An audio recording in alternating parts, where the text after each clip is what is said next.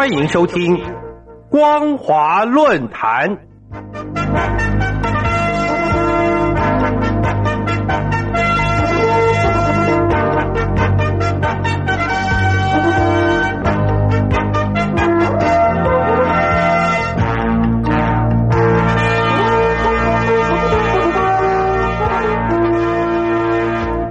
各位听众朋友，大家好，欢迎收听本节的光华论坛，我是苏燕。我们今天要谈论的主题是监控维吾尔人，大陆涉疆骇客惹议。二零二零年九月成立的民间法庭维吾尔特别法庭，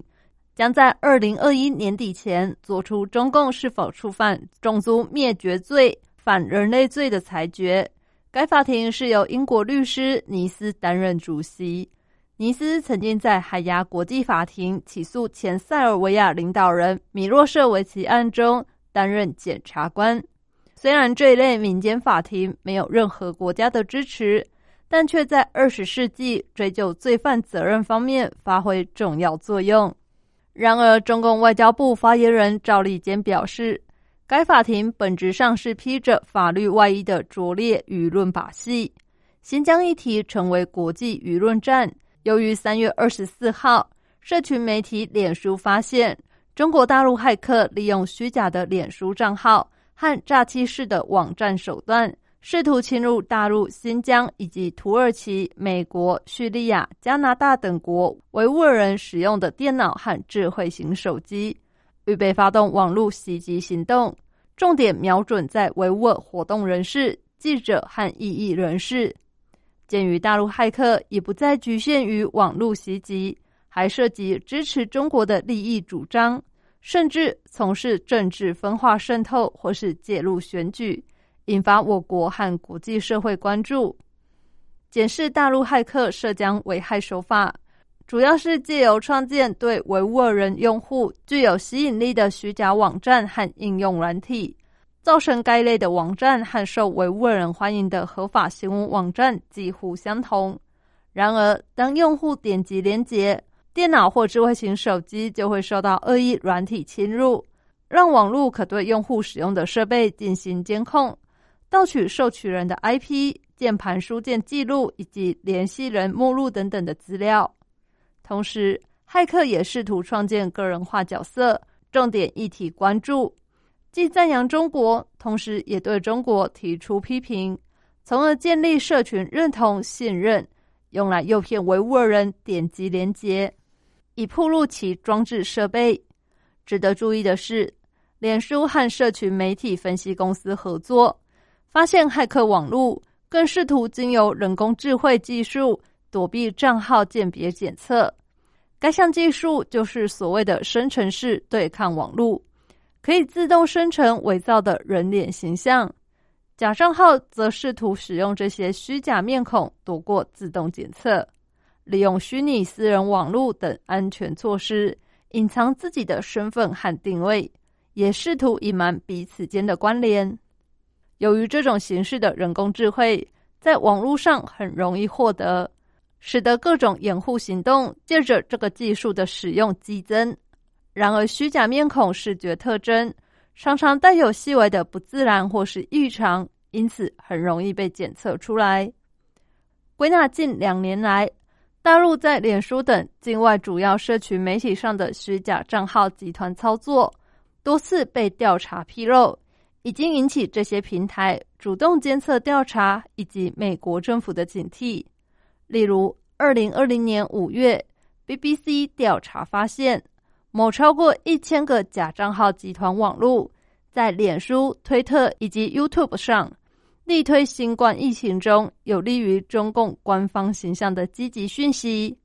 相对的，针对批评中国的讯息，则加以反击或进行丑化、负面宣传。国际社会高度怀疑，该等假账号是由中共官方所主导，并经常在中共外交部记者会中。提问大陆发展网络袭击问题，即使中共官方通常采取制式回应方式，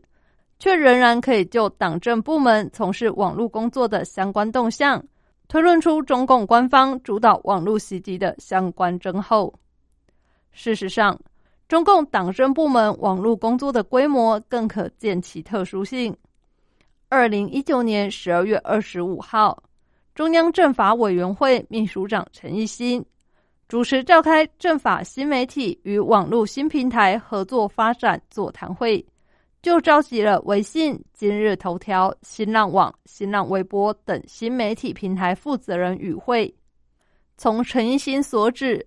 政法新媒体和网络新平台要加强沟通协调，着力创新传播方式和表达方式。可合理推论，其网络工作既易于组建群组，更可专业协调干涉政治讨论。陈一新还说，把政法新媒体作为战略合作伙伴和粉丝流量效益增长点。孵化一批有现实活力和发展潜力的政法头部账号，由此更可见，党政部门和网络社群的共同争后，可借由政策倾斜力度，创建个人化角色和重点议题关注。所谓头部账号，更有其针对性，不仅意味在各个领域内关注度相对集中的人、题材、IP 都可以成为头部内容。同时，也反映网络竞争中的二八原则，就是百分之二十的人占有百分之八十的市场，这个百分之二十也可以成为头部。